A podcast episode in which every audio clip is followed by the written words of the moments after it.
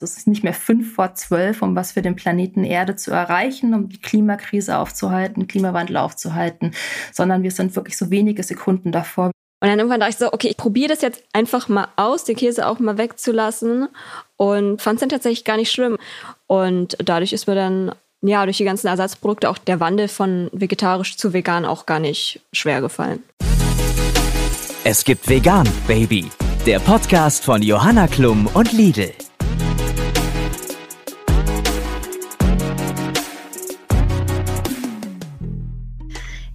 Vielleicht schon rausgehört, bei uns ist heute Frauenpower angesagt. Ich freue mich auf zwei starke Frauen, die den veganen Lifestyle auf unterschiedliche Weise ja zu ihrem Lebensinhalt gemacht haben. Aber dazu gleich mehr. Erstmal hallo und herzlich willkommen zur sechsten Folge von Es gibt Vegan Baby, dem Podcast von Lidl und mir, Johanna Klum. Wie immer will ich euch heute eine Runde mit in die vegane Welt nehmen und dafür müsst ihr keinesfalls Veganer sein. Ich tue mir auch noch schwer damit, mich zu 100 Prozent pflanzlich zu ernähren, aber ich lerne in jedem Podcast was Neues dazu. Also, wenn ihr Lust auf ein paar coole kulinarische Alternativen habt und ja, ein neues Lebensgefühl ausprobieren wollt, dann seid ihr hier genau richtig. Bei VeganerInnen schwingt immer noch so der Verdacht mit, dass sie Fleischesser um jeden Preis missionieren wollen. Klar, solche Fälle gibt's, aber das sind die Ausnahmen. Die meisten VeganerInnen, die ich kenne, die wollen leben und leben lassen. Statt anderen vorzuschreiben, was sie tun sollen, versuchen sie Impulse zu geben und ja, andere mit ihrer Haltung zu inspirieren. Meine heutigen Gäste sind zwei perfekte Beispiele dafür. Zum einen freue ich mich auf eine Frau, die bereits in verschiedenen Rollen für Umwelt, Tier- und Klimaschutz gekämpft hat, als Teilnehmerin einer Expedition in die Arktis zum Beispiel, als Autorin und als Leiterin von Veganuary in Deutschland. Ihr Name ist Dr. Katharina Weiß-Tuida. Und wie ihr vielleicht schon von unserem letzten Podcast mit Atze Schröder wisst, Pflanzliche Ernährung und gute Laune schließen sich nicht aus. Und einen weiteren Beweis dafür habe ich heute in Form von Comedian Maria Clara Groppler zu Gast. Die überzeugte Veganerin hat sich ähm, durch ja durchaus provokante Auftritte in Social Media und im Fernsehen einen Namen gemacht und wurde beim Deutschen Comedypreis 2020 als beste Newcomerin ausgezeichnet. Ich freue mich sehr auf den Podcast heute und darauf, ja, zu dritt zu sprechen. Aber loslegen wir erstmal mit Dr. Katharina Weiß-Twitter. Katharina, so schön, dass du heute hier bist. Hallo Johanna. Hi, wie geht's dir? Danke, sehr gut. Ich freue mich vor allem total hier zu sein. Ja, so schön, dass du da bist. Äh, ich habe ja natürlich recherchiert, ne, ist klar, und ja eben auch schon ein bisschen erzählt zu den spannenden Dingen, die du so tust.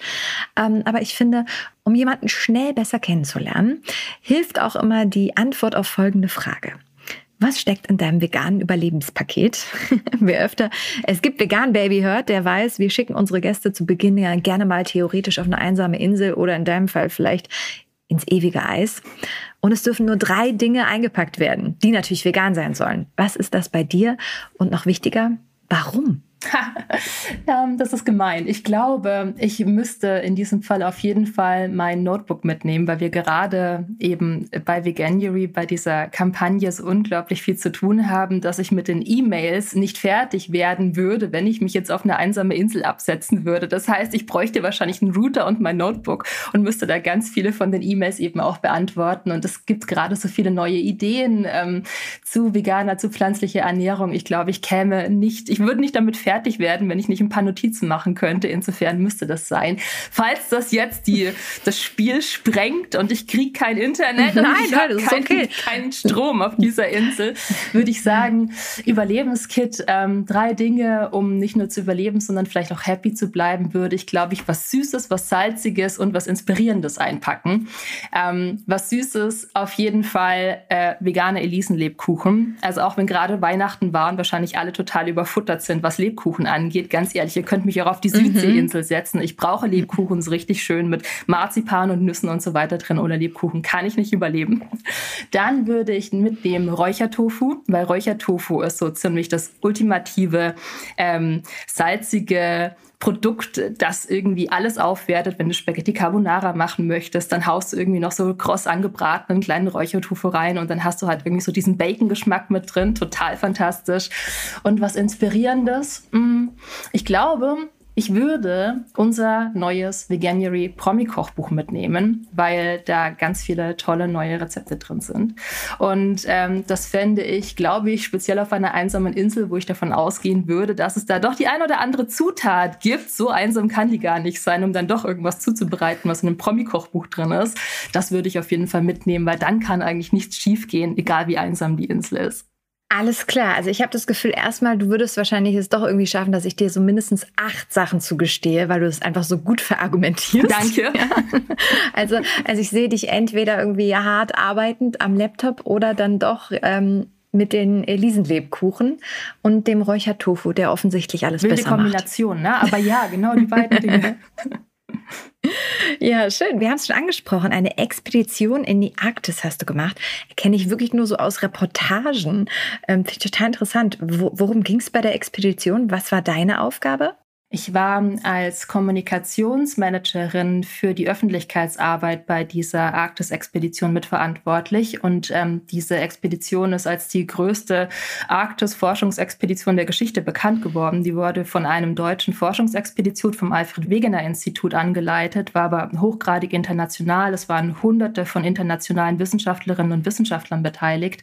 Und diese Expedition ist mit diesem Forschungseisbrecher Polarstern in den Jahren 2019 bis 2020 eben für über ein Jahr lang durch den arktischen Ozean gedriftet, um das arktische Klima und Ökosystem zu erforschen.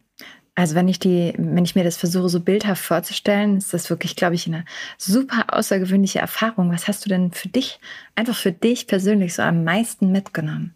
Wie unglaublich fremdartig ähm, der Planet Erde sein kann, obwohl wir denken, dass wir hier in unserer informierten Gesellschaft mit Zugang zu den verschiedensten Medien vielleicht die ganze Erde, den ganzen Planeten wirklich im Detail kennen. Da draußen gibt es Orte und auch ähm, Wissen, was total andersartig ist, wo der Planet Erde wirklich so fremdartig wirkt, als wäre er ein ganz anderer Planet. Also auf dem arktischen Meereis zu stehen, ist eine ganz eigenwillige Erfahrung völlig anders. Die Lichtverhältnisse sind völlig anders, als wir das so als Mitteleuropäer kennen. Die Temperatur natürlich sowieso, da kann es bis zu minus 45 Grad kalt werden. Das ist schon eine andere Kategorie als kalt.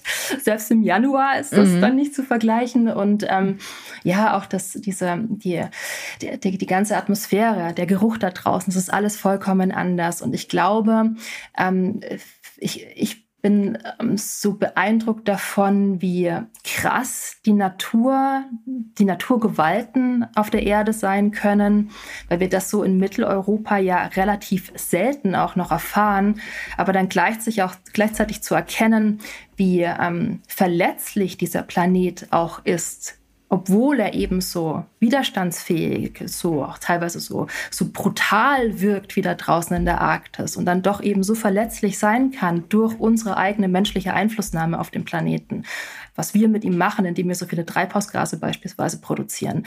Das ist, das, das zusammenzubringen, das war für mich, glaube ich, so insgesamt das, was mich am tiefsten beeindruckt und auch am nachhaltigsten jetzt im Nachhinein geprägt hat.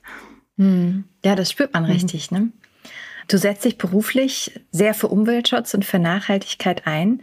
Wie wichtig ist dir, dass du mit dem, was du tust, auch einen Impact hast? Naja, also ähm, das steht wahrscheinlich wirklich an oberster Stelle. Ich glaube, dass wir jetzt wirklich ähm, nur noch wenige Sekunden vor dieser legendären zwölf sind, beziehungsweise ich glaube das nicht nur so, das zeigen auch die wissenschaftlichen Fakten. Also es ist nicht mehr fünf vor zwölf, um was für den Planeten Erde zu erreichen, um die Klimakrise aufzuhalten, Klimawandel aufzuhalten, sondern wir sind wirklich so wenige Sekunden davor. Wir haben noch Möglichkeiten und ich bin unglaublich dankbar dafür, jetzt bei meinem aktuellen Beruf auch wiederum die Möglichkeit zu haben, wirklich aktiv daran mitzuarbeiten und diesen Impact, so weit es eben irgendwie möglich ist, in diesem Bereich zu erwirken und zu sagen, ja, wir müssen uns insgesamt auf, ähm, naja, ähm, viel stärker darauf einstellen, dass wir eben diesen Planeten mit allen seinen Bewohnerinnen und Bewohnern eben viel stärker schützen, als wir das in den vergangenen Jahrhunderten getan haben, weil wir sonst unsere eigene Heimat zerstören, unseren eigenen Planeten eben in den Ruin treiben. Und es gibt mittlerweile genügend Möglichkeiten, das zu vermeiden. Und ja, das ist wirklich auch so, das ist mein Herzensanliegen. Ich glaube, das merkt man auch, so wie ich es beschreibe. Das spürt man auf jeden Fall. Ja, du hast es gerade schon angeteasert. Ähm, auch in deinem jetzigen Beruf äh, bist du irgendwie dabei, ja, ich sag's mal, ich sag's mal groß, die Welt zu retten. äh, beziehungsweise ein, ein wichtiges Thema, was natürlich auch Einfluss auf die Natur und die Umwelt uns alle hat, ähm, nämlich äh, die vegane Ernährung, genauer gesagt den äh, Veganuary. Ähm, für den bist du in Deutschland verantwortlich. Ähm, ich bin mir gar nicht sicher, ob alle ZuhörerInnen äh, genau wissen, was das ist. Kannst du erst mal kurz erklären? Ja, klar. Ähm, hinter Veganuary verbirgt sich eine internationale Kampagne, die es eben jetzt zum dritten Mal in diesem Januar auch in Deutschland gibt. Und Veganuary motiviert Menschen weltweit dazu, für einen Monat ihre Ernährung auf pflanzlich umzustellen. Also quasi eine vegane Ernährungs- und Lebensweise für vier Wochen lang auszuprobieren. Und dieser Name Veganuary lässt ja schon so ein bisschen anklingen, dass die meisten Menschen das eben als Neujahrsvorsatz mitmachen. Hinter Veganuary steckt eben Vegan und January. January, also vegan und Januar. Und die meisten wählen mhm. sich eben also den Januar, um diese Ernährungsumstellung für sich selbst auszuprobieren, für ihre Gesundheit, aber natürlich auch oftmals für Tiere, also für die Umwelt, für das Klima, für den ganzen Planeten, um dem allen etwas Gutes zu tun. Und das klingt jetzt so, so nach unglaublich viel, also so, so ein Neujahrsvorsatz, der irgendwie sich um alles kümmern möchte, so Gesundheit, Ernährung, Klima, um Gottes Willen, Hilfe, ist das nicht ein bisschen too much? Ne? ähm, aber das Tolle ist ja, dass das alles quasi verbunden verbunden ist über das Thema Ernährung. Und ähm, dass man über diesen Neujahrsvorsatz, sich einfach mal vier Wochen lang pflanzlich zu ernähren, mit dem eigenen Speiseplan, mit dem eigenen Teller auf all diese Faktoren eben Einfluss nehmen kann. Und das erkennen unsere Teilnehmenden eben auch, ähm, was dahinter steckt. Wir hatten allein im, letztes, im letzten Jahr über 580.000 Menschen, die sich offiziell bei Veganuary ähm, registriert haben, also sich kostenlos über unsere Website eingetragen haben und dann eben unser einmonatiges Mailprogramm bekommen haben. Wir unterstützen natürlich alle, die sagen, ich möchte mich jetzt mal wirklich vier Wochen lang vegan ernähren, ich möchte das ausprobieren. Und alle unsere Teilnehmer bekommen dann wirklich jeden Tag unsere, eine E-Mail mit unseren allerbesten Tipps und Tricks. Es gibt Hintergrundinformationen, es gibt ähm, Infos, wie man beispielsweise die ähm, typischen Tierprodukte, die Zutaten auf den, ähm, auf den Rezeptlisten beispielsweise einfach swappt. Ja, wenn ich jetzt beispielsweise ein Ei drin habe oder ich habe beispielsweise irgendwas drin wie Bacon. Was mache ich denn? Wie tausche ich das denn am besten aus, um dann eben auch einfach und auch kulinarisch wertvoll und mit möglichst viel ähm, guten Geschmack eben durch den veganen Alltag zu kommen. Mhm. Wie war denn eigentlich dein Einstieg zum Veganismus? Wann hast du dich dafür entschieden und gab es da so ein Schlüsselerlebnis oder wie hat sich das bei dir entwickelt?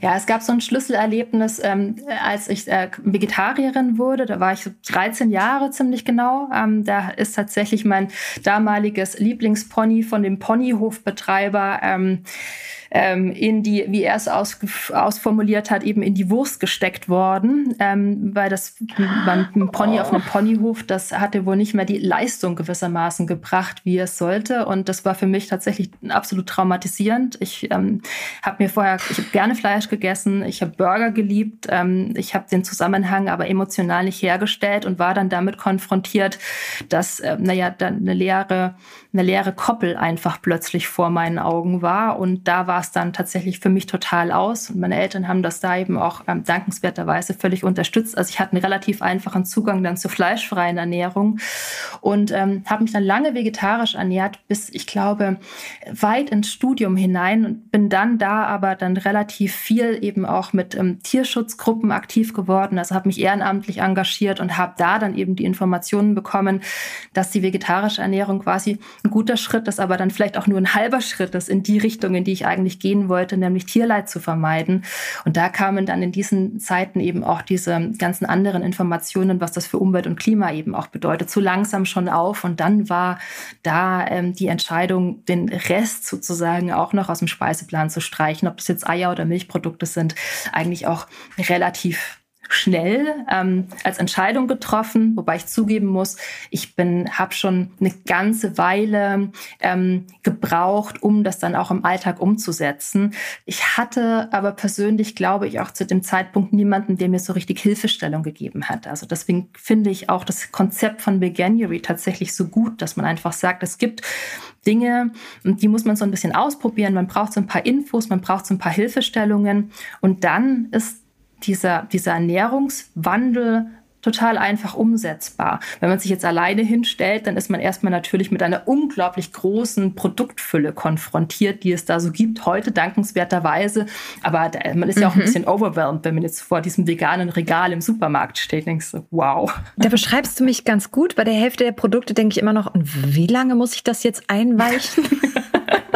also es ist doch nicht so, äh, ich esse ja auch kein Fleisch äh, mehr, aber ich bin noch ein bisschen manchmal überfordert. Also ich freue mich auf jeden Fall da mal konkrete Hinweise mit ähm, an die Hand zu bekommen. Ich bin mal sehr gespannt, ob das meinem zweiten Gast heute, ob das Maria auch so geht, dass äh, sie das Gefühl hat, irgendwie, ähm, da liegen doch viele Themen begründet und freue mich sehr, äh, Sie jetzt mit zu uns ins Gespräch zu holen. Maria, herzlich willkommen. Schön, dass du dabei bist. Hi. Hallo. Geht's dir gut? Ja, und euch? Auch, auch. Voll. Wir sind schon irgendwie mittendrin. Und ähm, ja, von dir möchte ich eigentlich auch als erstes mal wissen, wie, wieso und wann bist denn du vegan geworden? Ich bin äh, auch ungefähr im selben Alter wie Katharina vegan geworden. Ich glaube, da war ich zwölf. Und da war es damals so, dass irgendwie in den Medien total viele News waren, dass irgendwie, es war irgendein Virus, was Hühner hatten. Ich weiß nicht mehr genau, was es war, aber das war irgendwie so, dass da ja, irgendwie Leute dann von krank geworden sind. Da meinte meine Mutter zu mir, ja, äh, wir essen jetzt mal ein bisschen weniger Fleisch. Und dann war ich so, okay. Und dann haben wir halt einfach ein bisschen weniger Fleisch gegessen. Und dann war es dann aber irgendwann so, dass sie mir dann wieder Wurst gegeben hat. Aber ich fand das dann irgendwie so eklig. Also ich habe mich dann schon so abgewöhnt davon. Und dann habe ich irgendwie so realisiert, okay, krass, das ist jetzt hier irgendwie halt ein ein Tier, was auf meinem Teller liegt, so ein totes Stück Tier. Mhm. Und diese Connection habe ich halt vorher auch nicht gemacht, so wie Katharina. Und dann, ja, wurde das für mich einfach so eklig, diese Vorstellung, dass ich es einfach nicht mehr essen wollte und ähm, hatte dann da auch viel Support von meiner Mutter. Also sie hat das auch ja total unterstützt und dann hat es mich auch sehr äh, sehr lange gebraucht, bis ich dann vegan geworden bin. Das war dann ausgelöst worden durch die Doku What the Health. Da dachte ich so, ja, okay, krass, das ist halt ja schon krass, wie sich das auch auf deinen äh, Körper auswirkt, auch auf die Natur und ja, habe dann äh, auch gemerkt, wie mir dann auch die ganzen tierischen Produkte nicht mehr so geschmeckt haben. Also dass ich auch ein schlechtes Gewissen schon dabei hatte, ähm, Milch, Eier zu essen. Und ich glaube, das letzte war dann der Käse. Das habe ich noch ziemlich lange irgendwie gegessen. Und dann irgendwann dachte ich so, hm. okay, ich probiere das jetzt einfach mal aus, den Käse auch mal wegzulassen. Und äh, fand es dann tatsächlich gar nicht schlimm. Also man, ich habe dann andere Alternativen gefunden. Also keine Ahnung, Käse isst man ja meistens auf dem Brot, dann esse ich halt irgendwie Hummus oder irgendwelche geilen Aufstriche. Da gibt es ja mittlerweile auch so viel. Mhm. Und dadurch ist mir dann auch, ja, durch die ganzen Ersatzprodukte auch der Wandel von vegetarisch zu vegan auch gar nicht schwer gefallen. Okay. Ähm, ich habe dich ja vorhin schon als Comedian vorgestellt. Ähm, aber kannst du vielleicht einfach mal noch in deinen eigenen Worten sagen, was das für dich so bedeutet und was du gerade so machst? Ist ja auch, ja, ich sag mal, für die Branche gerade nicht so eine einfache Zeit, ne? Ja, also eigentlich bin ich äh, Stand-up-Comedian. Also vor der Corona-Krise habe ich äh, ja mein Geld mit Stand-up-Auftritten äh, verdient. Ja, und dann äh, mhm. war ja diese Zwangspause für alle Live-Künstler und da habe ich halt angefangen, mehr halt auch auf Social Media zu machen, also auf Instagram, TikTok, ähm, auch ein bisschen YouTube. Und ja, mache da jetzt die Inhalte und das macht mir auch total Spaß. Also ich finde jetzt einfach so diese Mischung auch ähm, zwischen Online-Inhalten, aber auch ähm, ein bisschen live konnte ich ja jetzt äh, in, in der, vor ein paar Monaten auch noch machen. Jetzt mhm. sieht es gerade wieder ein bisschen schlecht aus, aber ich bin auch positiv, dass es bald wieder losgeht. Dieses Jahr wird's besser. Ja. Wir drücken alle voll die Daumen. Ich finde ja immer so spannend, in der Comedy ähm, hast du ja das Gefühl noch so ein paar mehr Werkzeuge, um Sachen anzusprechen, die ähm, dich bewegen, die dich berühren. Man darf irgendwie ein bisschen mehr als, als äh, in dem normalen Dialogen und kann auch ein bisschen provokanter daherkommen. Und erst recht habe ich das Gefühl, das nutze ich auch mal ganz gerne als harmlos aussehende Frau. Kannst du auch noch ein bisschen mehr raushauen. Und ich würde auch dir jetzt erstmal sagen, du siehst so wahnsinnig sympathisch und nett aus und äh, provozierst aber auch ganz gerne, oder? Ich würde jetzt sagen, also ich, also ich sitze jetzt nicht zu Hause und denke mir so, oh, wie kann ich jetzt das Publikum provozieren? Also das ist jetzt nicht das, was ich mir dabei denke, wenn ich äh, Witze schreibe, sondern ich gucke dann halt, was finde ich lustig oder was sind halt meine Meinungen, was möchte ich gerne rüberbringen, aber vielleicht halt auf eine lockerere Art und Weise. Wie bist du da hingekommen? Ist jetzt nicht so der typische 0815-Job, ne? Nee. es war tatsächlich sehr lange ein Hobby. Also ich habe in Berlin ähm, so auf offenen Bühnen einfach so, keine Ahnung, am Abend so lustige Sachen erzählt, die mir eingefallen sind. Und dann war ich irgendwann halt bei Nightwash. Äh, das ist so das bekannteste Stand-up-Format, glaube ich, auf YouTube.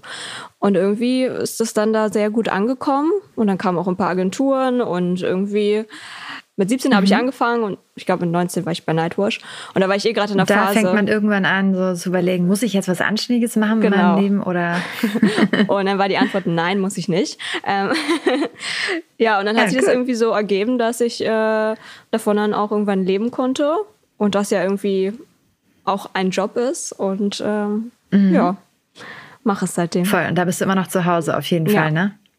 Ich finde ganz spannend, dass du auch äh, unter anderem eben vegane Themen in deinen Videos aufgreifst, das ja auch eine interessante Nische ist.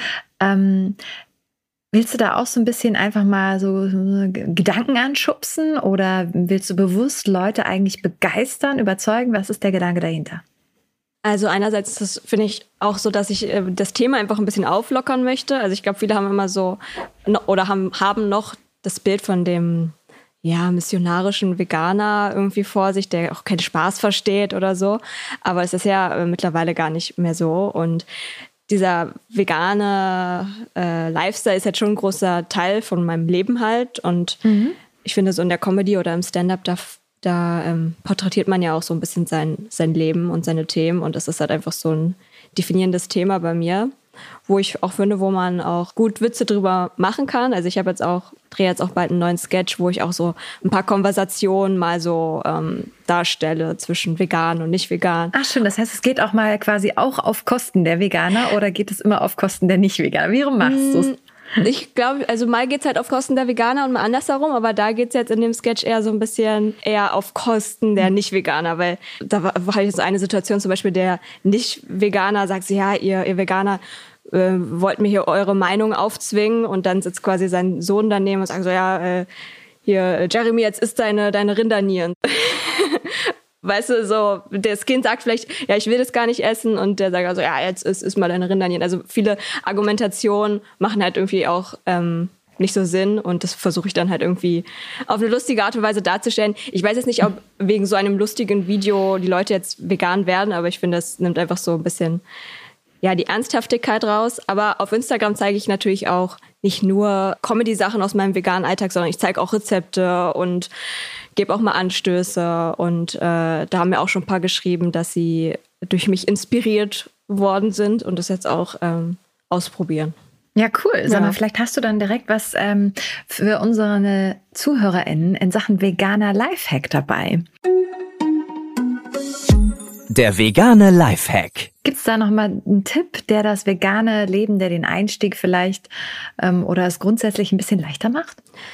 Also was jetzt für mich auf jeden Fall ähm, sehr relevant ist, dass ich ja viel ähm, jobbedingt auch durch Deutschland travel und ich dann mhm. halt auch oft in Hotels schlafe, die jetzt nicht veganes Frühstück mäßig gut ausgestattet sind.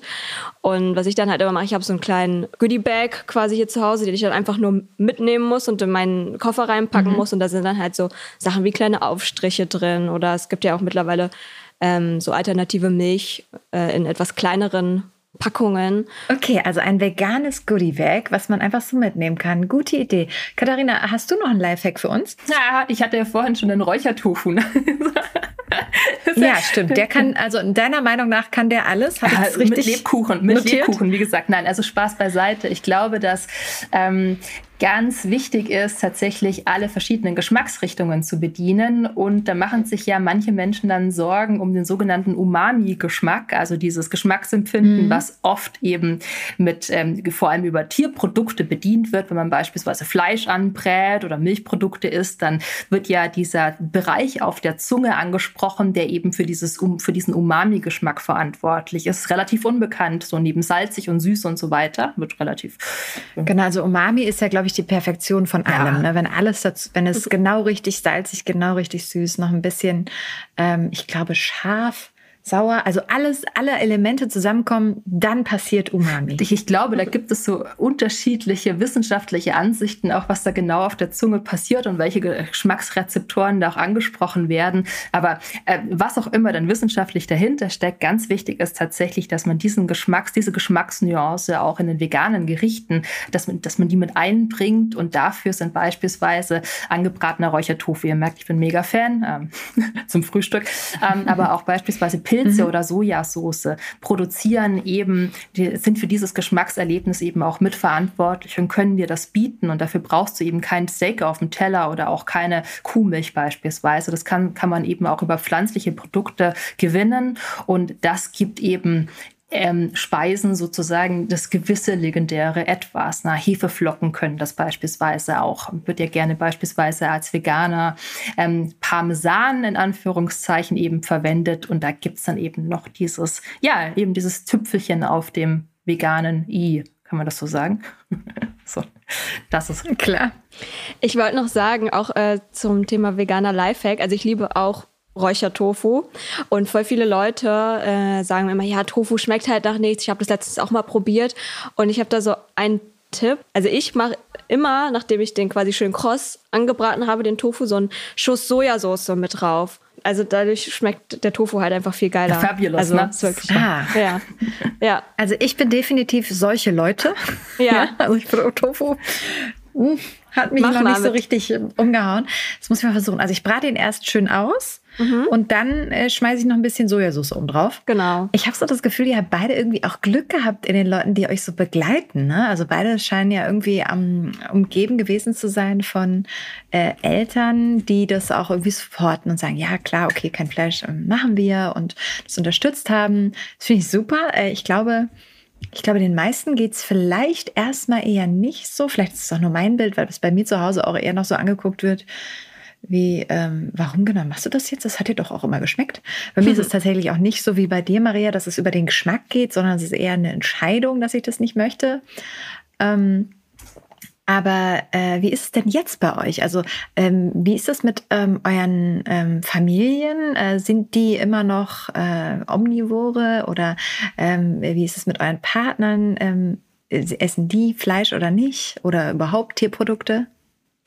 Also äh, meine Mutter ist tatsächlich vegetarisch geworden, als ich vegan geworden bin. Und mhm. sie, ich würde sagen, sie, also sie kocht halt auch super viel vegan. Also schon so automatisch nimmt sie, auch wenn sie für sich selbst kocht, nur noch Kokosmilch oder die Soja- oder Hafercuisine oder so. Also sie ist da selber auch schon mhm. gut mit dabei. Und ja, bei der Rest meiner Familie jetzt nicht wirklich, aber die sehe ich auch nicht so oft. ja, ich glaube, äh, dein Freund ist ja, ist ja Phil Laude, der ist ja auch Comedian, das habt ihr gemein, aber ernährungstechnisch seid ihr auch noch auseinander, oder? Ähm, genau, also als wir uns kennengelernt haben, hat er selber schon auch viel weniger Fleisch gegessen, also auch keins mehr gekauft oder so, aber halt schon noch ähm, wenn man mal irgendwo ist, schon noch, noch mal Fleisch gegessen. Und jetzt, seit wir zusammen sind, äh, hat er vielleicht fünfmal noch Fleisch gegessen oder so. Ja, ich würde sagen, ich habe ihn schon ganz gut erzogen. Ähm, er, also ich koche halt meistens auch, beziehungsweise er kocht auch oft und es ist halt immer vegan. Aber klar, wenn wir jetzt in einem ähm, Restaurant sind oder irgendwo frühstücken, da darf er auch mal normale Milch oder mal ein Ei essen oder so. Da bin ich jetzt auch nicht so. Wie läuft es so ab? Also gibt es da Diskussionen auch drüber? Ja, also am Anfang hatten wir schon ein paar so Diskussionen darüber. Da war auch so eine Situation, so da dachte ich, dass wir, dachte so, dass er jetzt schon auf jeden Fall vegetarisch ist, so. Ähm, weil er halt in mhm. meiner Gegenwart nie Fleisch gegessen hat. Dann dachte ich, okay, das ist jetzt auch so seine Überzeugung. Und ich habe hab ihn mit meinen Argumenten voll überzeugt, so, weil wir halt ja auch öfter darüber geredet haben. Hat er mir erzählt, dass er letztens Fleisch gegessen hat und dann, weiß ich nicht, habe ich angefangen zu weinen. ja, aber ähm, es war, also im Nachhinein denke ich auch so, ja, es ist jetzt ein bisschen, war ein bisschen eine Überreaktion, aber ich glaube, ich hatte vielleicht auch gerade meine Tage oder so und war hier ein bisschen emotionaler. Aber für mich ist es halt auch Kennen einfach so ein krass, also es ist halt einfach ein emotionales Thema auch für mich. Also ja. Ähm, Warum hat dich das so berührt, wenn du da jetzt nochmal versuchst, so nachzufühlen? Also ich glaube, für mich ist es generell einfach total schwer zu verstehen oder zu akzeptieren, wenn Leute Fleisch essen, obwohl sie ja eigentlich wissen, wie die Verhältnisse sind in der Massentierhaltung und wissen, ja, was es auch für die Umwelt bedeutet, aber vor allem auch eigentlich halt, was es für die Tiere bedeutet. Und also ich, ich konnte sehr lange das so gar nicht, also ich kann es auch immer noch nicht wirklich verstehen, wie es, wie man das dann trotzdem unterstützen kann, wenn man das eigentlich, wenn man eigentlich weiß, wie, wie scheiße es ist. Und das ist irgendwie so, das ähm, hat, hat mich eine Zeit lang auch äh, sehr unglücklich gemacht, so einfach dass Menschen so unterschiedliche Moralvorstellungen haben und das für mich einfach so glasklar ist, aber für andere halt nicht. Und ich glaube, vor allem bei den Leuten, die dir halt so nah sind, da möchte man ja schon eigentlich auch auf, moralisch auf einem selben Nenner sein. Und da habe ich das einfach voll mhm. äh, traurig gemacht, dass wir da irgendwie anscheinend doch nicht ganz auf einem Nenner mhm. sind. Katharina, wie ist das denn ähm, bei dir? Und was würdest du sagen, was sollte man wissen, wenn man sich auf eine Beziehung mit einem äh, Veganer, mit einer Veganerin einstellt? Also ich hatte unglaubliches Glück. Ich habe es ja vorhin schon angedeutet, dass meine Eltern beispielsweise auch diesem Ernährungswechsel bei mir äh, total aufgeschlossen gegenüberstanden. Ich glaube, ich muss sogar meinen Eltern zugestehen, dass sie vegetarisch eher auf dem Schirm hatten als ich, äh, bevor ich angefangen habe, da irgendwie Fleisch aus meinem Speiseplan zu streichen. Das waren eher so die Gesundheitsgründe. Ja, so damals in den tiefen 80ern und 90ern mhm. Grünkernbratling. Meine Mutter kam dann mit Grünkernbratlingen an. Ich fand sie scheußlich. Und jetzt zugeben. ähm, aber also bei mir in der Familie gibt's und das ist Zufall und ein unglaubliches Glück, extrem viele Menschen, die einfach auch ein, ein, sehr enges, sehr gutes Verhältnis zu Tieren pflegen und sagen, also auch mal das Kätzchen auf der Straße auflesen ne, und das mit nach Hause nehmen und dann mhm. eben auch äh, ganz liebevoll eben gesund pflegen und dann werden es zehn Kätzchen und dann bleiben die auch zu Hause. Oh. Ähm, und, äh, wir, haben, mein, wir haben mal noch ein Pferd gerettet früher dann, also das ist, ähm, ist eben auch so kurz vor dem Gang zum Schlachter war. Also das da, da gibt's, hab einfach ein wahnsinniges Glück. Und mein Partner ist mhm. auch im Bereich Tierschutz und Umweltschutz eben aktiv, also mein Ehemann. Und ist das, also mehr Glück kann man nicht haben. Ich glaube, wenn man sich ähm, jetzt als Mischköstlerin oder als Mischköstler auf eine ähm, Beziehung mit einer vegan lebenden Person ähm, einlässt, dann ähm, braucht man genau eine Sache, die super wichtig ist und die braucht man immer im Leben und das ist Neugier, also Offenheit. Einfach zu mhm. sagen, hier, was, warum machst du das? Erzähl mal. Und ähm, dann ist ja das Schöne, dass hinter so einer Ernährungsentscheidung eigentlich nie schlechte Gründe stecken. Also das ist das, was man wahrscheinlich Veganerinnen und Veganern nie vorwerfen kann, dass da irgendein Grund dahinter steckt, der nicht gut ist, nicht zumindest rational nachvollziehbar ist. Und ja, mit dieser Neugier, mit dieser Offenheit ähm, kann man sich ja dann so weit, wie es einem persönlich irgendwie auch stimmig vorkommt und möglich ist, darauf einlassen und ähm, es einfach mal ausprobieren. Das ist das, was wir immer raten. Mhm. Ich glaube, was die ganze vegane Community momentan irgendwie so rät. Also, hey, probiert es einfach mal aus. Also es wird dir mit großer Wahrscheinlichkeit Spaß machen, es wird dir mit sehr großer Wahrscheinlichkeit eben auch schmecken. Und ähm, vegan hat eben, Maria, wenn du das gerade auch erwähnt hast, dass es irgendwie so nach reduzierter ähm, Auswahl ähm, manchen Menschen immer noch klingt, wenn man sich vegan ernährt. Ich weiß nicht, ob vor irgend, vor ganz vielen Jahren muss irgendwann mal ein Medium versucht haben, vegane Ernährung zu bebildern und hat diesen Teller mit diesem einzelnen rohen Salatblatt drauf ausgewählt. Und das ist irgendwie so ein Bild geworden, was so durch die Medien Medienwelt geistert und was tatsächlich auch, glaube ich, ganz viele Menschen irgendwie so im Aufrufen, wenn sie sich irgendwie äh, mit veganer Ernährung auseinandersetzen und sich das irgendwie so vorstellen.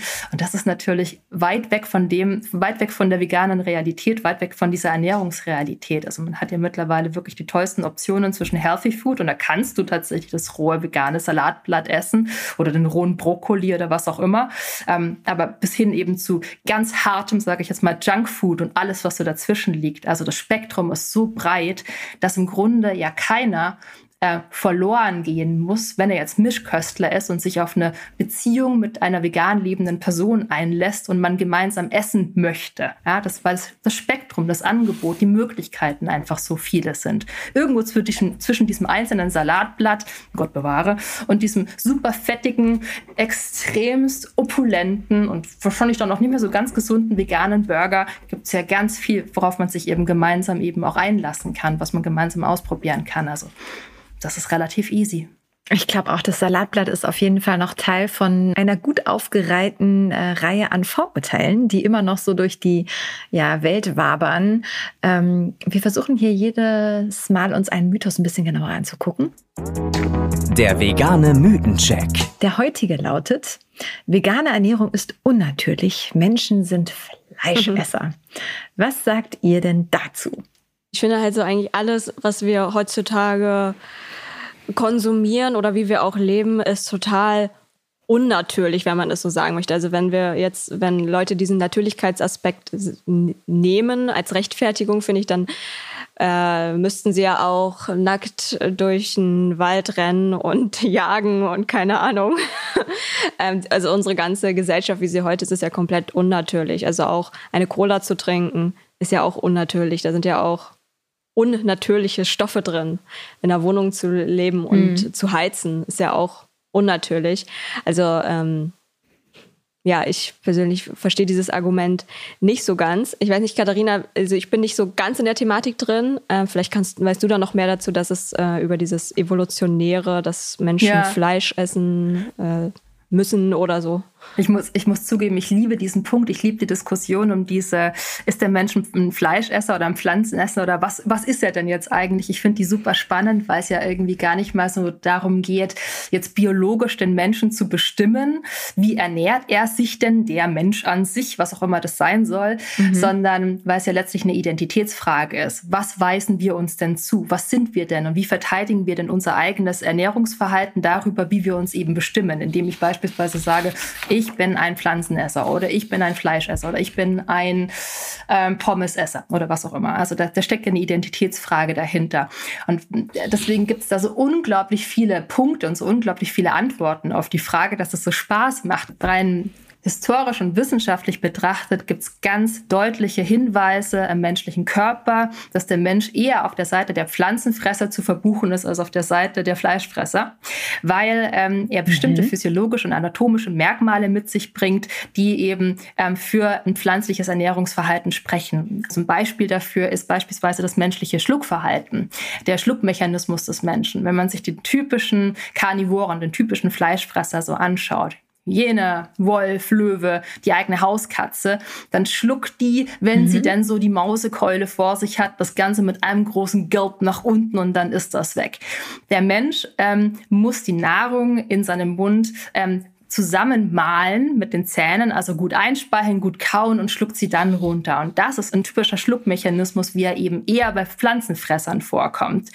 Ähm, ich glaube, es ist wissenschaftlich unbestritten, dass das die Entwicklung des menschlichen Gehirns, das ja sehr, sehr groß geworden ist, irgendwann mal in der Vergangenheit damit zu tun hatte, dass der Mensch Fleisch als Proteinquelle für sich erschlossen hat. Also sind die Frühmenschen sind durch die Landschaft gerannt und haben dann irgendwie so das Mammut äh, vorgefunden, wie auch immer das passiert passiert ist und haben dann diesen Mammut dann ähm, so, äh, ja, haben das so ein paar Brocken abgebissen und dann in der äh, Folgezeit durch diesen Fleischkonsum scheint das was damit zu tun zu haben, dass das menschliche Gehirn dann tatsächlich größer geworden ist.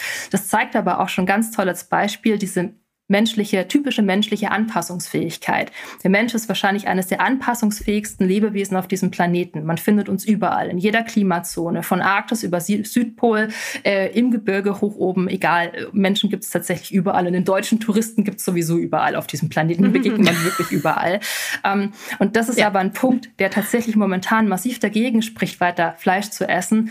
Ähm, nicht nur, weil ähm, in, unter den gegenwärtigen Bedingungen der Energieumsatz, der für den Frühmenschen so wichtig war und der, wo er wirklich dann auch viel Energie aus diesem Fleisch, aus diesen quasi Tierprodukten in Anführungszeichen bekommen hat, dass das mit dem heutigen Energieumsatz, mit den heutigen Lebensverhältnissen gar nicht mehr zusammenzubringen ist, sodass Tierprodukte eher auf der ungesunden Seite zu verbuchen sind, weil egal wie sportfanatisch wir sein mögen, wir einfach nicht den Energieumsatz von einem frühen Menschen in der Evolutionsgeschichte haben, der diesem Mammut ja erstmal mühsam hinterherrennen musste, um es am Ende eines langen, einer langen Jagdepoche dann vielleicht endlich wirklich anknabbern zu können. Ja, wir sitzen großteils, wir sitzen, wir sind, wir sind in geheizten Räumen, wir haben einen ganz anderen Energieumsatz und kein Wunder also, dass letztlich viele Zivilisationskrankheiten heute mit Tierprodukten in Verbindung gebracht werden und eindeutig in Verbindung stehen.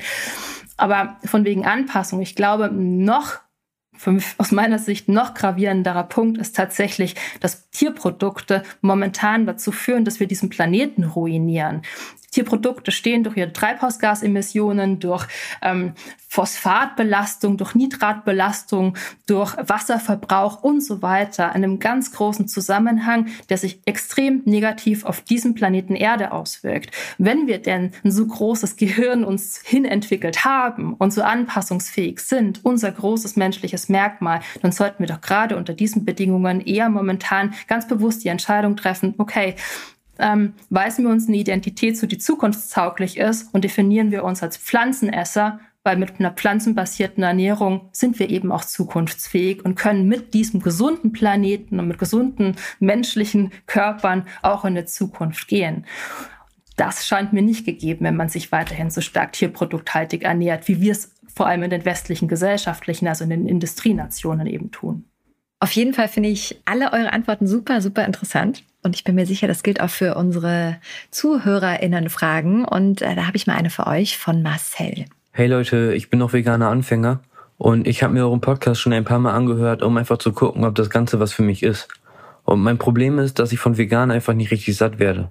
Nach ein paar Tagen ohne Fleisch und Milchprodukte bekomme ich so richtig Heißhunger. Wisst ihr vielleicht, was man dagegen machen kann? Oder habt ihr vielleicht ein paar Tipps, welche veganen Produkte so richtig satt machen?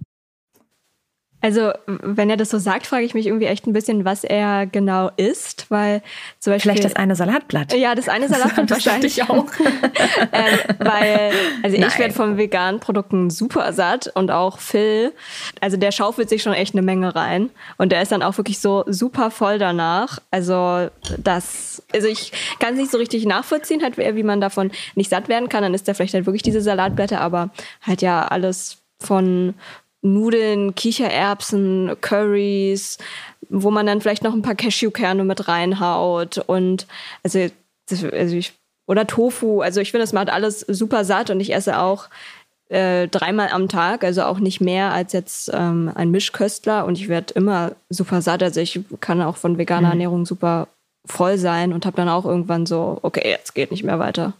Also ich kann das bestätigen, ich bin auch eigentlich permanent überfressen und esse jetzt auch nicht zehnmal am Tag. Ich glaube, dass man während einer Ernährungsumstellung auch ähm, eher mal quasi psychisch ähm, zu einem Hungergefühl mhm. neigt. Aber der beste Tipp, und Maria, du hast gerade auch so die Produkte, die Lebensmittel ja schon mitgenannt, die wirklich ganz wichtig sind insgesamt für ein Sättigungsgefühl, sind wirklich proteinhaltige Nahrungsmittel. Also Dinge, die wirklich Eiweiß, die Aminosäuren beinhalten. Wenn man sich jetzt tierproduktlastig ernährt, dann isst man da ja gerne mal das Steak oder ähm, das Ei oder irgendwas derartiges, weil da eben viele Proteine drin sind und die füllen den Magen beitragen. Also die sind für das physiologische Sättigungsgefühl im Körper extrem wichtig. Ähm, nur brauchst du dafür keine Tierprodukte. Deswegen wäre mein Tipp, es auf jeden Fall ist auf jeden Fall etwas wie ähm, Hülsenfrüchte oder eben Produkte, die aus Hülsenfrüchten hergestellt wurden, wie beispielsweise Tofu, weil das richtige Proteinbomben sind. Und ähm, ich, ich glaube, wir müssten den Menschen erst noch finden, der tatsächlich von was wie einem Linsenbraten oder einem Chili sin Carne mit ganz vielen Bohnen drin letztlich nicht satt wird wird und dann sogar mit einer relativ kleinen Menge schon satt wird, weil das wirklich das physiologische Sättigungsgefühl, wie gesagt, maximal bedient und dich richtig satt macht. Also nicht auf dieses Salatblatt setzen, ganz wichtig, sondern mhm. tatsächlich mhm. dann auch in der veganen Ernährung die Stoffe, ähm, also die Lebensmittel ersetzen, die man rauslässt mit Lebensmitteln, die ernährungsphysiologisch mit ähnlichen Eigenarten einhergehen. Das ist jetzt super komplex gesagt und klingt jetzt irgendwie eher äh, schwierig, aber das bedeutet eben beispielsweise, das Steak gegen die Hülsenfrüchte auszutauschen, einfach weil ich dann eben die Eiweiße auf dem Teller habe. Mhm. Genau, das nicht das Steak gegen den Salat vielleicht, mhm. den man sonst ja zum Steak vielleicht essen genau, würde. Ne? Oder zu den genau. Hülsenfrüchten. Okay. Ist eine gute ja, das, ja, Eben. Also der, äh, das Salatblatt war natürlich einfach nur ein Gag, ne, ist klar. Und ähm, ich finde es auch super, dass Marcel uns die Frage geschickt hat. Ähm, Marcel, vielen Dank für deine Frage. Ich hoffe, wir konnten sie gut beantworten. Wenn ihr auch welche loswerden wollt, auch nächste Folge werden wir auf jeden Fall wieder Fragen aus der Community mit reinnehmen. Dann sprecht uns einfach eine Sprachnachricht per WhatsApp unter der 0152 033 84175. Ähm, ich packe euch die Nummer auch gerne nochmal in die Show Notes und vielleicht beantworten wir eure Frage schon in der nächsten Runde. Johannas vegane Challenge. Es ist wieder soweit. Die erste vegane Challenge im Jahr 2022 wartet auf uns. Im letzten Podcast hatte ich euch ja aufgefordert, vegane Weihnachtsplätzchen mit mir zu backen, beziehungsweise ja irgendwie parallel zu mir. Zusammen könnten wir auch mal wieder. Okay, das ist vielleicht jetzt nicht die Zeit. Wir sind alle plätzchenmäßig äh, gut versorgt gewesen im letzten Monat. Und äh, Lara hat unter anderem mitgebacken mit uns und in der veganen Facebook-Gruppe von Lidl geschrieben. Und das teile ich jetzt mal mit euch. Ich fand die vegane Challenge super. Vegan gekocht habe ich schon oft, aber noch nie gebacken. Ich liebe Lebkuchen. Top. Katharina wird sich Gute freuen. Einstellung. und wollte unbedingt ausprobieren, ob der mir auch vegan schmeckt. Anstatt Milch habe ich Mandelmilch genommen, statt Butter Margarine und statt Eiern ein Teelöffel Backpulver. Der Lebkuchen hat schon anders geschmeckt, aber nicht schlechter. Und ich habe gleich noch ein paar Ideen gehabt, was ich beim nächsten Mal noch ändern kann. Statt Margarine werde ich Nussmus versuchen und vielleicht Apfelmus statt Backpulver. Danke für die Inspiration. Ja, äh, Glückwunsch, Lara. Es freut mich total, dass es richtig gut gelaufen ist. Ähm, äh, Katharina, hast du noch eine Ergänzung zu den Rezeptideen? Würdest du das auch so ersetzen oder hast du noch einen Input oder kaufst du die immer vegan? Machst du gar nicht selber? Ach, um Gottes Willen, meine Mutter ist absolute Lebkuchenspezialistin. Ich habe da so massiv Glück. Ähm, es gibt aber auch tolle zu kaufen tatsächlich. Ähm, ich glaube, wenn man auf der Suche nach einem perfekten Bindemittel ist für Lebkuchen, das ist ein bisschen Geschmackssache, dann ist Marzipan ähm, der Stoff der Wahl. Äh, aber wenn man jetzt natürlich ah, kein Marzipan okay. mag, dann ist das ein bisschen schade schade aus meiner Perspektive. Aber es soll ja Leute geben, die das nicht mögen. Ich mag es nicht. Ja, ich zum Was Beispiel. Ist los mit euch? Auch nicht. Ah ja. Wir haben sehr guten Geschmack. Nein. Also es ist ja das Schöne, über Geschmack lässt sich ja nicht streiten. Ja. Ne? Jeder darf seinen eigenen haben und lieben und feiern und unbedingt ähm, auch voll ausleben. Ich habe auch gebacken ne? und kann stolz berichten, sowohl meine Minis wie auch mein Mann ähm, haben die Plätzchen hart gefeiert. Ich habe es auch so äh, wie Lara gemacht und einfach ähm, Butter Butter mit Margarine ausgetauscht. War total easy. Werde ich auf jeden Fall auch zukünftig machen. Also das war im Veganisieren sehr leicht und sehr lecker. So, jetzt aber zur neuen Challenge. Äh, und mit dem Veganuary gibt es natürlich die perfekte Steilvorlage. Ne? Ist klar, das wird unsere Challenge. Wenn ihr sowieso schon dabei seid und mitmacht, super, einfach weiter durchziehen, ihr schafft das. Und wenn nicht, dann, ähm, wir sind ja erst Anfang Januar, fangt doch einfach direkt an, am besten heute und bis zum Ende des Monats. Ich weiß nicht, wie es euch geht, aber ich finde, so Veränderungen ähm, lassen sich Anfang des Jahres irgendwie grundsätzlich ein bisschen leichter umsetzen. Mir gibt der Jahresbeginn einfach so ein bisschen mehr Kraft und ich finde es eine tolle Zeit, um sich Gedanken zu machen, ähm, ja, wie geht's mir eigentlich grundsätzlich? Bin ich glücklich, so wie mein Leben gerade ist? Oder was möchte ich vielleicht verändern? Ist, ist auch Ernährung vielleicht ein, ein, Teil davon? Welche Vorsätze kann ich mir vornehmen? Und für mich sind es immer die ersten Januartage, wo ich auch ein bisschen die Ruhe habe. Äh, davor ist die Weihnachtshektik und ich denke eigentlich immer Anfang Januar drüber nach. Und es gibt einen, kaum einen schöneren Vorsatz, als äh, sich selbst und der Welt was Gutes zu tun. Also ja, lass es uns doch einfach mal zusammen versuchen. Ich glaube, die ähm, Hilfspläne, die man bei euch bekommt, Katharina, sind super. Und auch wir haben uns Gedanken gemacht und haben vier Ready-to-Use-Wochenpläne auf Lidl Kochen gepackt. Da könnt ihr direkt loslegen, ohne euch einen Gedanken zu machen, was könnte ich denn jetzt kochen, was brauche ich denn dafür. Und ja, zu denen äh, gibt es übrigens mittlerweile knapp 800 weitere vegane Gerichte. Das finde ich so krass. Also schon 800, das ist richtig, richtig viel. Und wie immer gilt, schreibt uns gerne in Lidls vegane Facebook-Gruppe. Ich freue mich sehr zu hören, wie es bei euch so läuft. Viel Erfolg beim Durchhalten. Ich werde es auch versuchen und ist für mich auch eine Hürde. Gib mir doch noch mal eine Motivation, Mädels. Gib mir doch noch mal was. Gebt uns mal allen noch mal was mit. Warum sollte man beim Veganuary unbedingt mitmachen? Weil du ganz viel Spaß haben wirst und äh, nochmals ganz viele von diesen ganz praktischen Alltagstipps kriegst, um tatsächlich eigentlich an keiner Stelle mehr irgendwie zu strugglen, wie man es umsetzen kann. Es wird und es, es ist auch tatsächlich sehr lustig gemacht. Also unsere E-Mails sind super liebevoll zusammengestellt. Und auch wenn wir jetzt hier einige von den, ähm, von den gravierenden Fakten quasi mitbenannt haben, ähm, macht es tatsächlich in der Fülle der Informationen, die man da so jeden Tag bekommt, extrem viel Spaß. Also sehr, sehr leicht ähm, durch diesen Monat durchzugehen. Es sind alle herzlich eingeladen mitzumachen. Wir freuen uns sehr auf euch. Leicht hört sich gut an. Maria, glaubst du auch, wird leicht? Äh, Oder was tun, wenn es mal nicht leicht ist? Trotzdem machen. ähm, ich danke euch sehr, äh, Katharina und Maria, für das schöne, offene und super interessante, inspirierende Gespräch, für die ja, wertvollen Gedanken, die ich von heute so mitnehme. Ähm, besonders im Kopf geblieben ist mir vielleicht, dass eine ähm, vegane, ein veganes Goodie-Bag eine gute Idee ist, dass man gerne einfach immer parat haben kann zum Mitnehmen, wenn man mal länger unterwegs ist oder über Nacht weg und das einfach, einfach probieren, einfach machen, vielleicht auch ein wirklich guter Weg ist. Gar nicht zu viel drüber nachdenken, denn, und das nehme ich mir als letzten Punkt noch mit, zwischen dem einen klischeehaften Salatblatt und äh, dem harten Junkfood, da ist noch ganz, ganz viel sehr Leckeres, sehr Veganes zu finden. Und ich freue mich, das jetzt in diesem Monat auszuprobieren beim Veganuary und ja, möchte auch euch da draußen danken. So schön, dass ihr uns so gerne zuhört und weiterempfehlt und das weiß ich wirklich ähm, sehr zu schätzen. Falls ihr unseren Podcast noch nicht abonniert habt, macht's am besten jetzt, dann verpasst ihr nichts und ich hoffe auch ihr nehmt wieder viele Gedanken und Impulse mit von heute. Und ähm, wenn ihr mitmachen wollt beim Big January, ich finde, man darf auch nicht vergessen, nicht die Perfektion zählt, sondern ja, die bestmögliche Variante, die ich für mich wähle. Jeder kleine Schritt in Richtung einer pflanzlichen Lebensweise bedeutet ein Mehr an Tier- und Klimaschutz.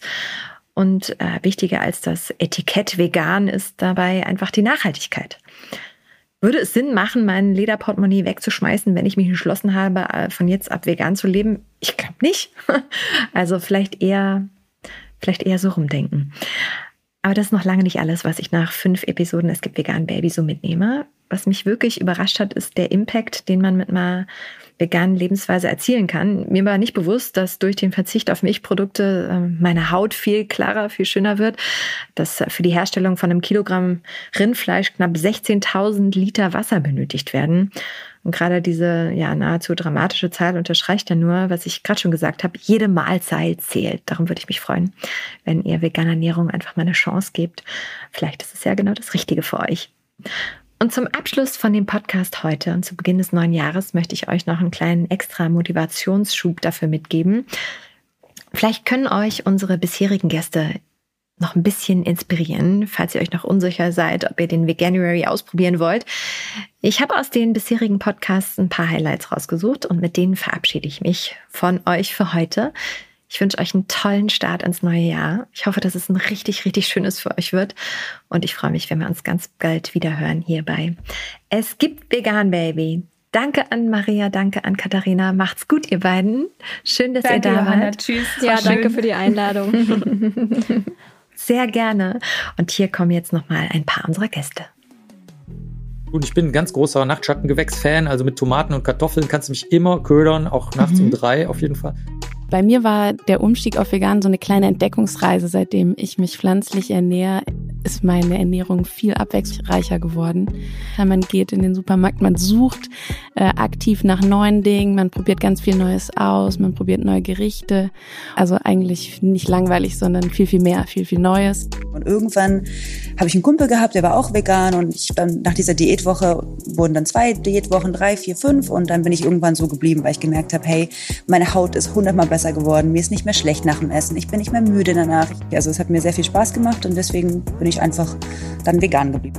Ich glaube, es braucht gar nicht so dogmatisch zu sein. Wo fängt es an, wo hört es auf? Das ist ja keine Religion.